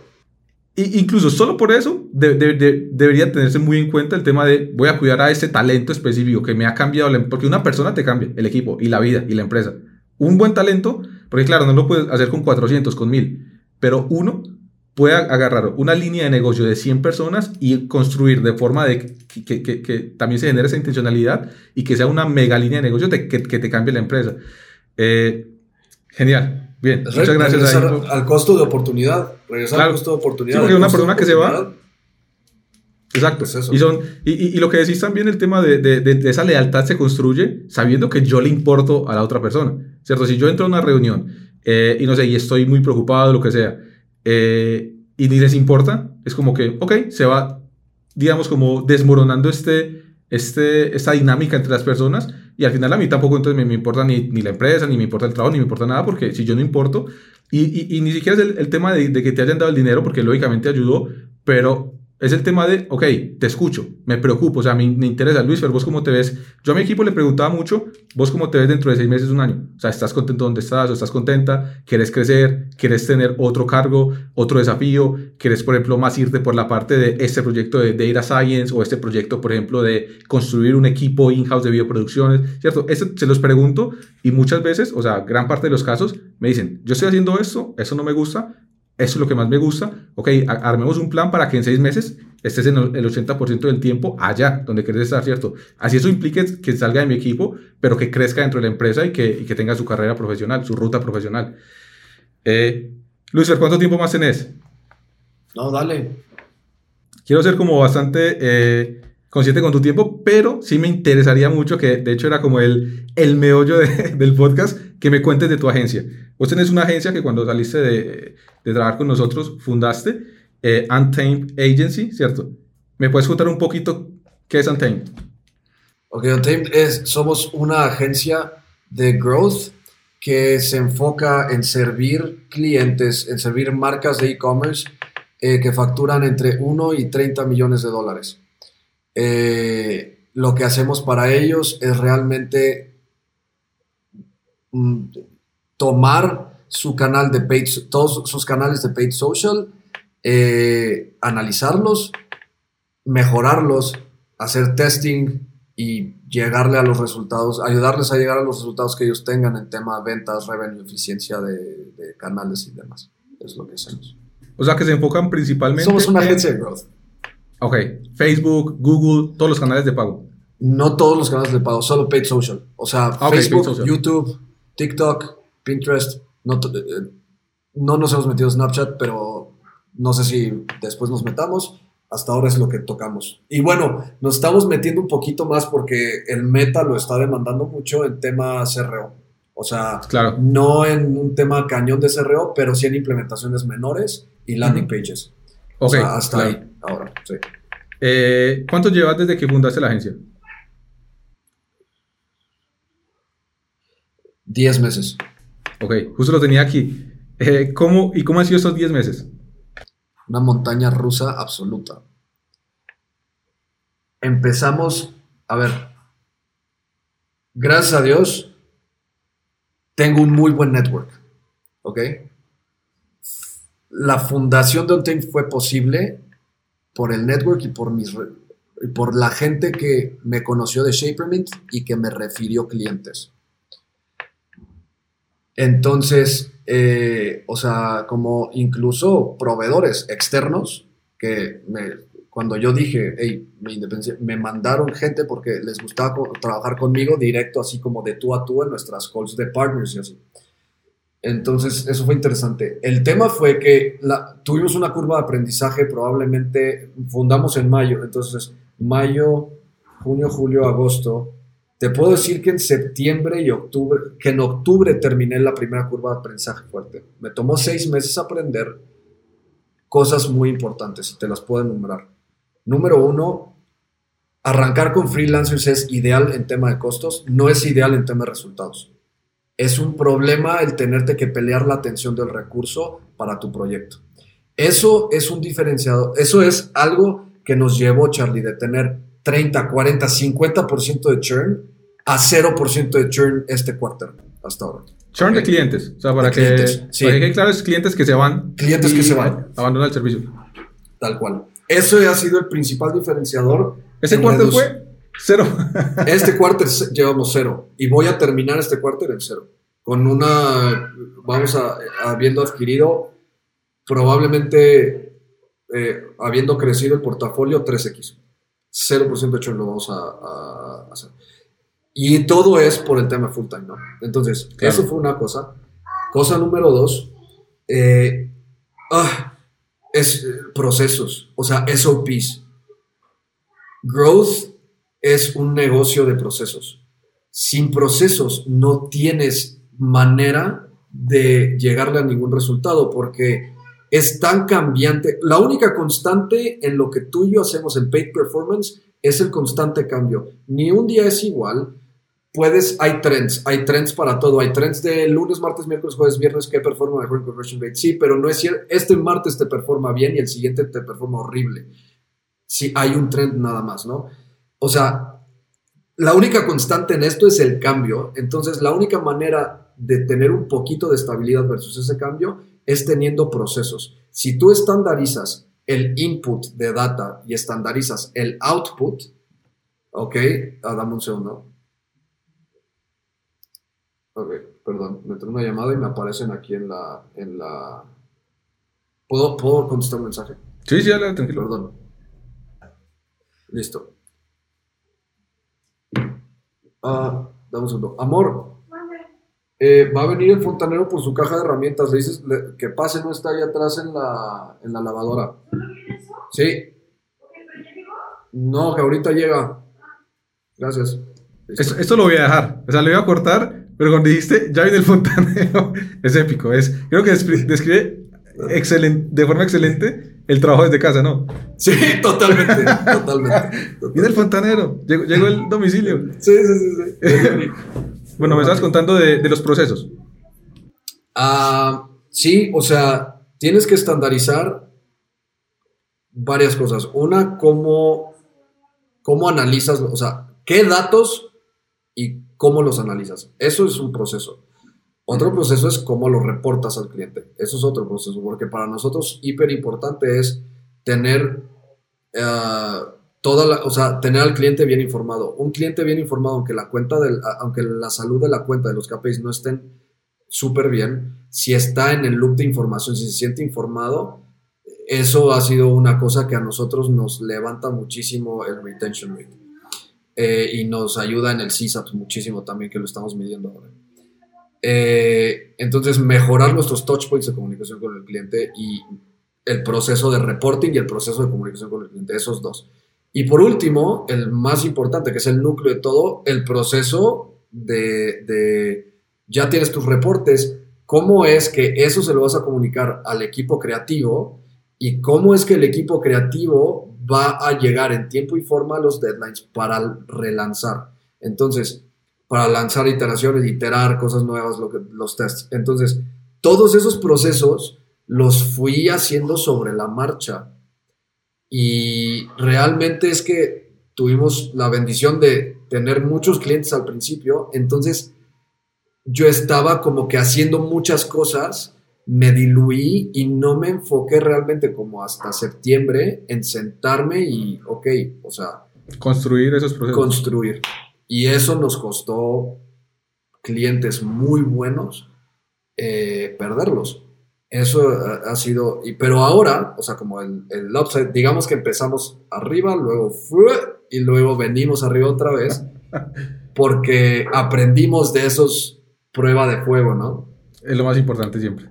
y, y venimos mucho mejor, venimos haciendo partnerships súper interesantes en business development, venimos haciendo cosas, aprendimos a escoger a nuestros clientes, aprendimos a, a escoger también este, nuestras batallas, o sea, qué canales, aprendimos muchas cosas y eso hace que, que una empresa crezca bien y aprendimos también a traer a la gente correcta al equipo. Entonces, Claro. muchas Te, te voy a preguntar por el equipo, pero de lo que me has comentado, con lo que más me quedo es esto de escoger, escoger. Yo, de hecho, yo lo utilizo mucho y le digo a mi equipo, eh, y de las cosas que me gusta es que son cosas que calan, porque después me lo dicen, ¿cierto? Es como que, no sé, yo te digo algo a vos y en un año vas en esa dirección o, o lo utilizas en, en otra reunión o algo así, y a mí me queda como, ah, qué, qué, qué, qué, qué bien. Es- escoge tus batallas. O sea, siempre les digo al equipo porque dicen, quiero hacer esto, quiero hacer lo otro, y esto no llegó, y le digo, ay, ay, escoge tus batallas. O sea, hoy quieres esto o esto, pero no pueden ser las dos hoy, ¿cierto? ¿Y eso a qué te va a llevar? Escojamos las batallas. Eh, entonces, eso, eso, eso que decís de escoger también los clientes es como, bueno, llegó este cliente, no sé, que factura tres veces más que nuestro mayor Sí, cliente, sí. pero estamos listos. Porque o nos podemos preparar y yo escojo esta batalla y me voy a dejar la, la, eh, la, la piel ahí, o no, porque es que no, realmente yo no soy un experto en este canal o en esta, eh, digamos, línea de negocio, en esa categoría. Y bueno, es mejor escoger adecuado, porque esa atención que le vas a dedicar a ese otro cliente va a ser atención que le vas a quitar a los que ya tienes y que de pronto están en riesgo de churn, como dijiste. Entonces ahí es como que elegir adecuadamente las batallas. Ahí tuvimos nosotros un caso súper concreto, tal cual. Ah, Shapermint nos ofreció ayudarles con un canal de, Ujú. de retention. Y yo decliné educadamente porque yo sé el animal que es y dije, le meto ese cliente a la agencia y la reviento. Entonces, o sea, escogemos nuestras batallas y saber también que en dónde estás parado, ¿no? Eso. O sea, Sí. Y, y- y la otra parte que dijiste es lo de la información, y yo se lo agrego yo, el tema de, de esta honestidad. Yo sé que lo que hablamos ahorita vos es muy, muy transparente, pero yo también he entrevistado muchas agencias y he, y he visto el trabajo de muchas agencias. O sea, te puedo decir que eh, más de 20 o 30 agencias, que son bastantes. eh, y, y algo que, que sí me molesta mucho es que maquillen los números. O sea, tipo, eh, no sé, yo te estoy generando, no sé, el triple de, de, de ROAS y es como, claro, pues esto vino por una, o sea, yo sé, yo Ah, entiendo el negocio. sí, exactamente, sí, sí, sí, sí. O sea, eso a un fundador o a un dueño de, de marca que no entiende nada ni de marketing, ni de- yo, yo entiendo todo. O sea, yo construí un marketplace que ha facturado más de 30 millones de dólares. No me puedes decir que me lanzaste una campaña de brand search eh, y que tenés 15 de ROAS y que ese es tu retorno. Y es como, claro, la gente está buscando mi marca. O sea, ¿qué- qué- qué- cu- ¿cuál caso de éxito es ese? Y me molesta mucho esa falta de honestidad. O sea, yo prefiero que me digan, eh, mira, esto es, este es el resultado real, vamos a ver cómo lo mejoramos, a que me digan, no, mira, ese es mi caso de éxito para vos. Y es como, ¿what? O sea, si- no, no hiciste nada, o sea, ya estaba ahí el tráfico, eh, y eso creo que es muy importante y vos lo tenés en la agencia, eh, que, que me parece que es clave.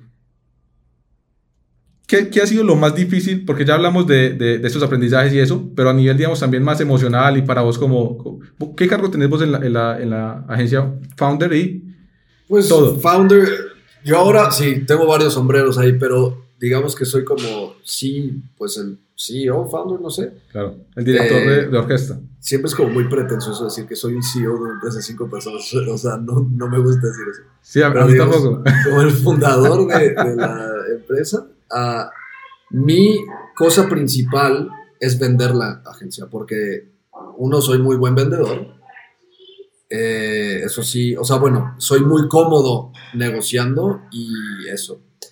Y dos, este, bueno, por lo general el founder es quien vende la empresa en B2B. Siempre el founder es quien la va a vender porque es quien la conoce mejor. Y luego, eh, ahora mismo también estoy liderando el equipo de growth, obvio. O sea, el- a los media buyers y eso, yo estoy liderando ese, eh, al equipo. Y me he ido quitando... Como ense- enseñándoles.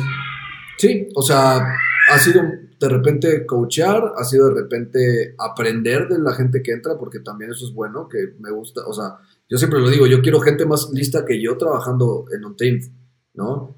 O sea, me ha pasado ya dos veces los últimos dos meses que me sientan y me dicen, oye, mijito, a ver, te propongo esto y esto y esto, y yo me quedo así de, wow, ok, o sea, hazlo ahorita, ¿no? O sea, qué bueno que no soy el más, no quiero ser el más listo aquí, o sea, no, de verdad no me importa eso.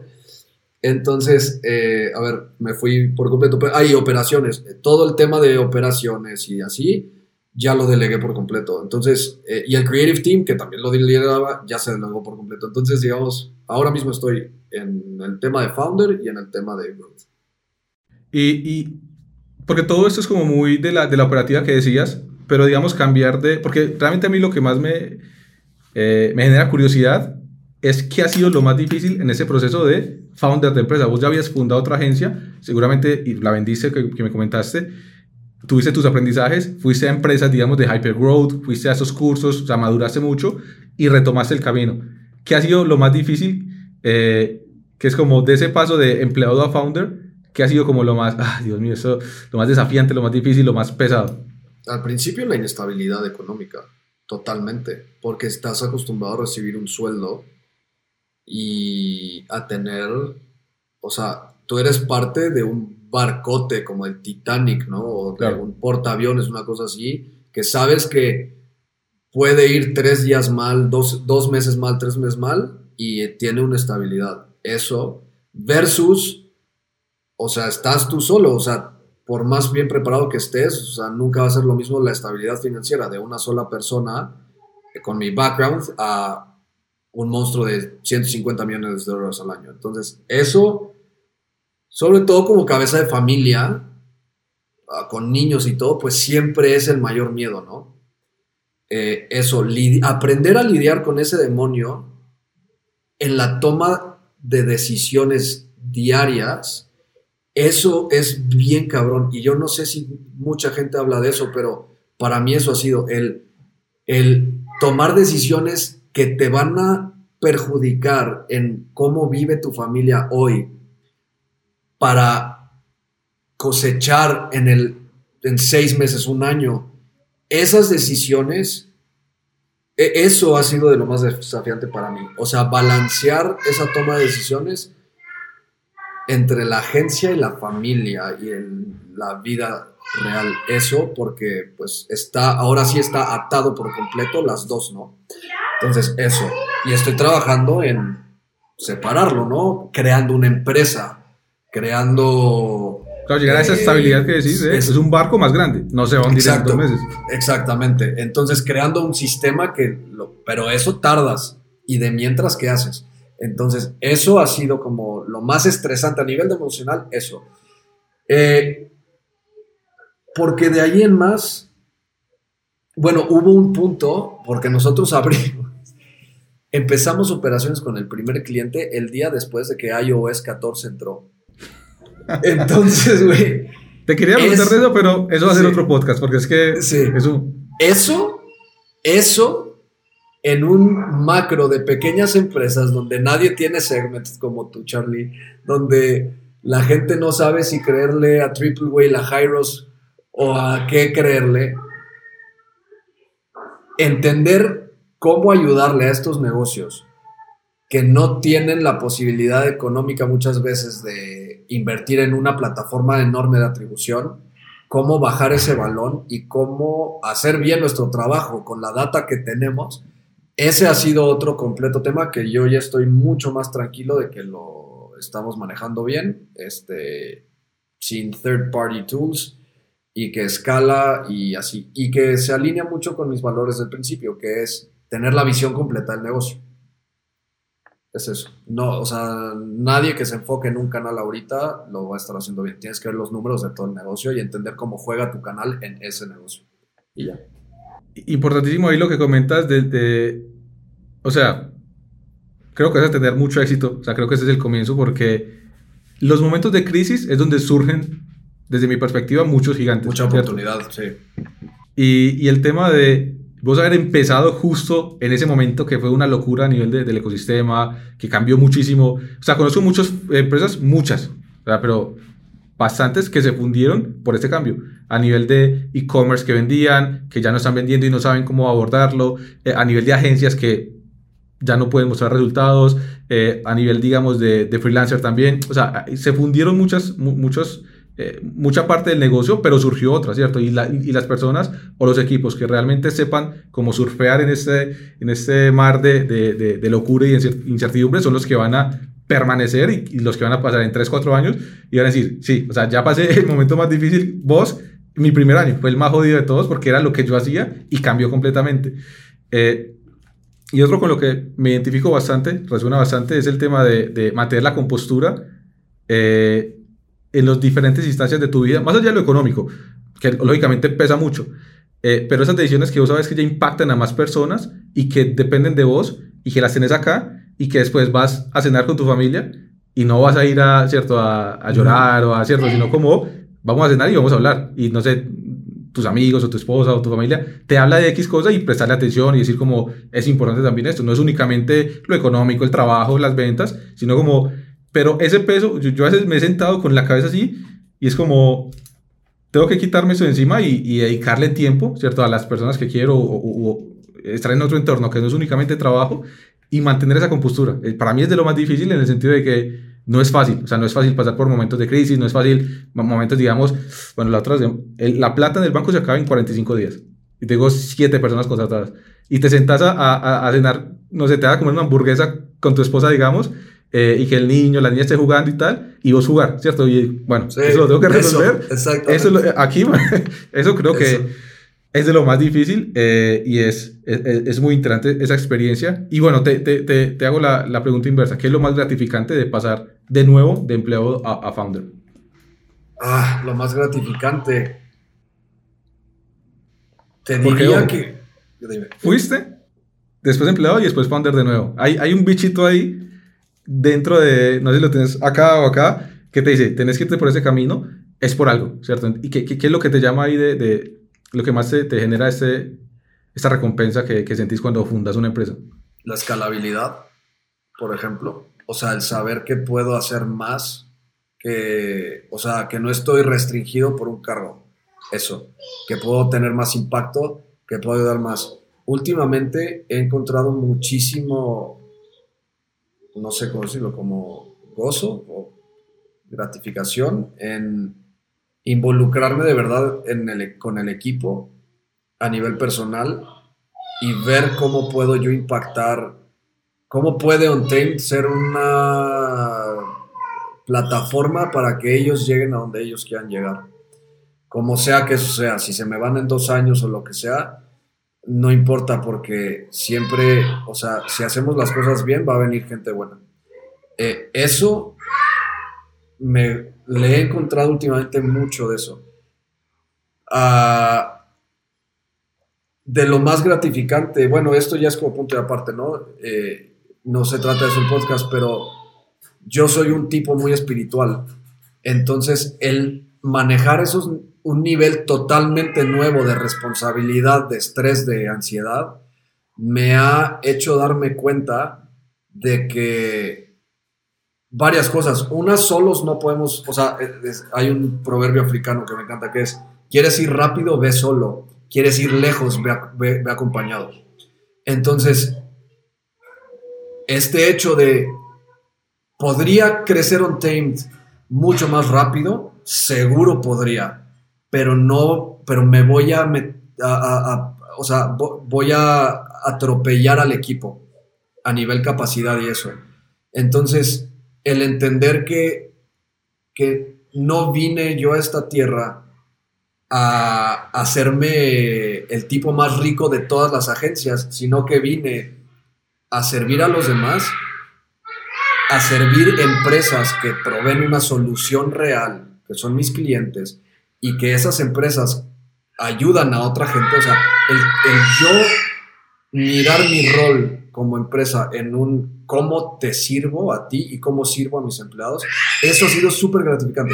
Y a nivel espiritual me ha unido más a mi fe porque, pues claro que llega un punto en el que no hay dinero, en el banco se te fue un cliente y no sé, y te acaba de decir el, el freelancer que te llevaba el 30% del workload que no que, que se sale la siguiente semana. Cuando tienes algo así, si no tienes algo que te abras, que te agarre atrás, es difícil y yo me he tenido que aprender a agarrar de eso, ¿no? Y entonces esas cosas como, o sea, he crecido mucho a nivel personal por lo mismo. Eso te lo podría decir. Excelente. No, no, muchas gracias por compartir. De verdad que yo, por ejemplo, no soy tan espiritual, mi esposa sí. Y es lo que decís. O sea, es como, eso te llama. O sea, y es como, no puedes ignorar ese llamado de, porque, porque es esa parte de, si no, entonces, ¿qué hago? Y eso se va a ir acumulando, se va a ir acumulando y se va a ir acumulando. Por ejemplo, si vos no te respaldaras en esa parte espiritual que para vos es tan importante y que la sentís de verdad, eh, va a haber un punto de quiebre donde vas a pasar de estar así, no, no, no así, sino hasta abajo Sí, del top sí, y tenerte abajo. que reconstruir. Eh, y por ejemplo, mi esposa, yo cuando la veo que está más en, en su conectada con su, eh, con su lado espiritual, porque fluctuábamos y eso, la veo como mucho más amena, mucho más feliz, mucho más, ¿cierto? De, como, en todos los sentidos. Eh, y es clave eso. Eh, interesante que me traiga ese aprendizaje de fundar empresa. O sea, no me lo esperaba, pero, pero claro, o sea, si no, si no estás bien parado, por así decirlo, eh, no vas a poder, poder ir a ninguna parte. Vas a tomar malas decisiones, vas a tratar mal a, mal a tu equipo y tratar mal. No es gritar, no es, tratar mal es, es, ignorar, es, cierto, no, no, no ser intencional en ayudarlos. Bueno, Luis, para no robarte mucho tiempo más, la última pregunta que, que te quiero hacer, que, se la, que la quiero hacer a todos los invitados es, ¿tienes algún propósito, cierto, u objetivo en los siguientes 6, 12 meses que me querrás compartir? Puede ser profesional, puede ser personal. Eh, así primero tengo, tengo una excusa para volverte a invitar eh, dentro de 6 meses y me cuentas cómo va ese proyecto. Todos los días escribo mis propósitos del año en la mañana. Todos los días. Los mismos o van cambiando. Los mismos. Todos los días. ¿Ok? Te puedo dar como el de Untamed. Te voy a dar de Untamed. En tema dinero, ¿ok? Es Untamed va a generar 80 mil ah, dólares mensuales de monthly recurring revenue para 31 de diciembre de 2022. Eso quiere decir que facturaríamos como un millón este año de dólares. Eso es la primera meta de Untamed. Eh, una que ya cumplimos, que me encantó, que ya la puedo tachar de mi lista, es que contratamos al team full time que da resultados a los clientes, eh, que le pega a todos los KPIs de todos los clientes. Mes uno, check. Fue un gran, gran, gran, gran, gran logro para nosotros. Felicitaciones, sí. Ese es, en el momento actual, creo que es de los más difíciles. O sea, si me la facturación, te voy a decir, sí, difícil. o sea, sí, sí. Sí. lo van a hacer. De, de contratar, Sí. si me hubieras dicho que no lo has hecho, te hubiera dicho, pilas con Sí. ese que, que seguro va a Sí. ser de los más Sí, difíciles. sí. Súper difícil. Ah, quiero comprar mi primer NFT, que yo sé que tú también traes ganas de eso. Entonces ahí luego platiquemos a ver cuál me recomiendas. Eh, y bueno, una que para mí es hiper, hiper, hiper impor- importante a nivel personal, este, bueno, son dos. Es estar, realmente estar más presente en el tiempo de juego con mis niños, porque me pasa mucho eso que tú acabas de decir, de que traigo 70 cosas en la cabeza, estoy jugando y lo traigo aquí y no estoy. Entonces, Claro. Eso y tener una cita por semana con mi esposa al menos, porque cuando eres papá eso no pasa todo el tiempo. Entonces, una cita por semana me ha ayudado muchísimo a nivel personal. Me obligo con estos propósitos a salirme de trabajar antes, a darles prioridad a ellos y me encuentro como más productivo, más feliz. Entonces es interesante. Eso te puedo compartir esos ahora. Qué, qué genialidad. Eh, Luis, muchas gracias de verdad por compartir. Todo se va a cumplir, ya todo se está cumpliendo. Eh, importantísimo lo, lo, de la cita con tu esposa. Yo tengo algo así con mi esposa. Eh, nos encanta ir al cine eh, y todos los jueves eh, vamos, y de hecho hay, veces ya no hay películas porque como vamos cada jueves, ya te claro que nos vemos. Eh, pero realmente te cambia, o sea, te cambia como este es nuestro momento, eh, o sea, más allá de, de, solamente ese, hay muchos más momentos, pero como que ese es el de nosotros y yo a veces puedo tener reuniones, puedo tener corto y nos fuimos a, a, cine, nos vamos de noche, yo a veces tengo como también muchas cosas ahí sobre el cierre del día, pero es como lo prioritario sobre lo, lo urgente. ¿Qué es prioridad? ¿Qué es esa vida personal? y que es urgente. Sí, bueno, esta llamada la tomo mañana, ese lo tomo mañana, mañana lo resuelvo y es como bastante importante. Y eh, en enero te voy a preguntar de cómo cerras el año y seguramente vas a cruzar ese, ese millón de facturación eh, porque veo que, que, vas por tremendo camino. Eh, te voy a mandar ahí el Vivid Vision para que lo veas, te lo comparto si lo quieres compartir acá también. hay un documento que está muy bueno para si son founders de empresa y así se los recomiendo durísimo. Es un libro, se llama Vivid Vision y básicamente la premura es tú haces una visión a tres años, pero la escribes súper detallada, ¿no? Fíjate que lo hice yo para Q1 2022. Cuando la compartí, se la compartí a todos los clientes, se la comparto a todos los leads que nos llegan antes de, de, cerrar, se la comparto a todo el talento que entrevistamos, se la talento a, todos los hires y se la compartí a todo mi, mi, network de partners. Te la voy a mandar a ti porque no te la he mandado. No tienes idea cómo empieza la gente a quererte ayudar para que llegues a eso. Es increíble, ¿cierto? Alinear a la gente a través de una visión clara, alinea todo para que llegues. Eso es una cosa que totalmente yo recomiendo a toda la gente que emprende algo, que hagan ese vision. Te toma tres horas, cuatro un día, pero todo el beneficio, o sea, la gente que está al interior, cuando la presentamos, o sea, el, no te puedo decir cómo nos ha afectado para bien. Incluso los clientes, como que dicen, ok, esto va a llegar mucho más allá de donde yo creí que iba a llegar. Y empiezan a, hacerte preguntas diferentes, empiezan a solicitarte cosas diferentes, empiezan a involucrarte en otros niveles. Es muy interesante. Ese Vivid Vision lo súper recomiendo. Compartímelo, compartímelo porque tengo un par de proyectos eh, por ejemplo, ese mismo podcast, cuando lo voy a comenzar, siempre tenés como ese síndrome del impostor, que es como, no, pero primero... Si alguien no puede tener síndrome del impostor, eres tú, Carlos Corrales, no. inventes, déjame eso a mí. a, todo, a todos nos pasa, y, pero cuando fui a comenzar fue primero, a, eh, ¿quién me va a escuchar? ¿Cierto? Pero lo otro, porque eso no me importaba tanto, lo otro era, ¿quién va a querer venir a, a ¿cierto? A, a, digamos, como invitado, en este caso como vos. Y, lo que dijiste, o sea, de todas las personas con las que he hablado, todos me han dicho de una, de una, ¿para cuándo? Eh, y tenía ese temor de que dijeran, no, pero ¿qué me vas a invitar a esa, a esa payasada? Bueno, no todos, 90% me han dicho que sí, eh, pero igual es tremendo. yo, me espero una, una efectividad del 20%, sería más que suficiente. Eh, así que eso, o sea, tener como las cosas claras y compartirlas, creo que, que, que es un consejo bastante bueno. bueno, Luis, pero yo creo que aquí lo dejamos. Podría hablar con vos horas, de verdad que gracias por el tiempo.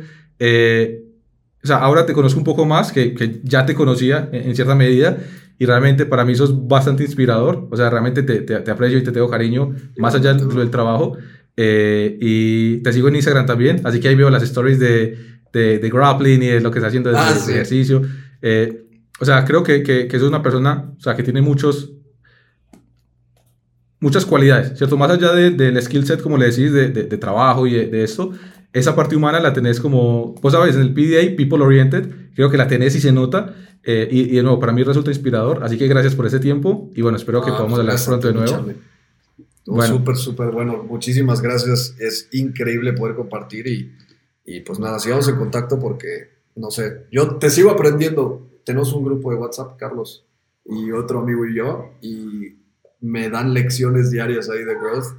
Este, háblenle a Carlos a ver si los invitamos o qué. Sería bueno. Está bueno. Si me hablan, voy, voy sumando gente ahí que, que pueda eh, clasificar. Bueno, Luis, te devuelvo tu sábado, así que muchas gracias. Igualmente, bro.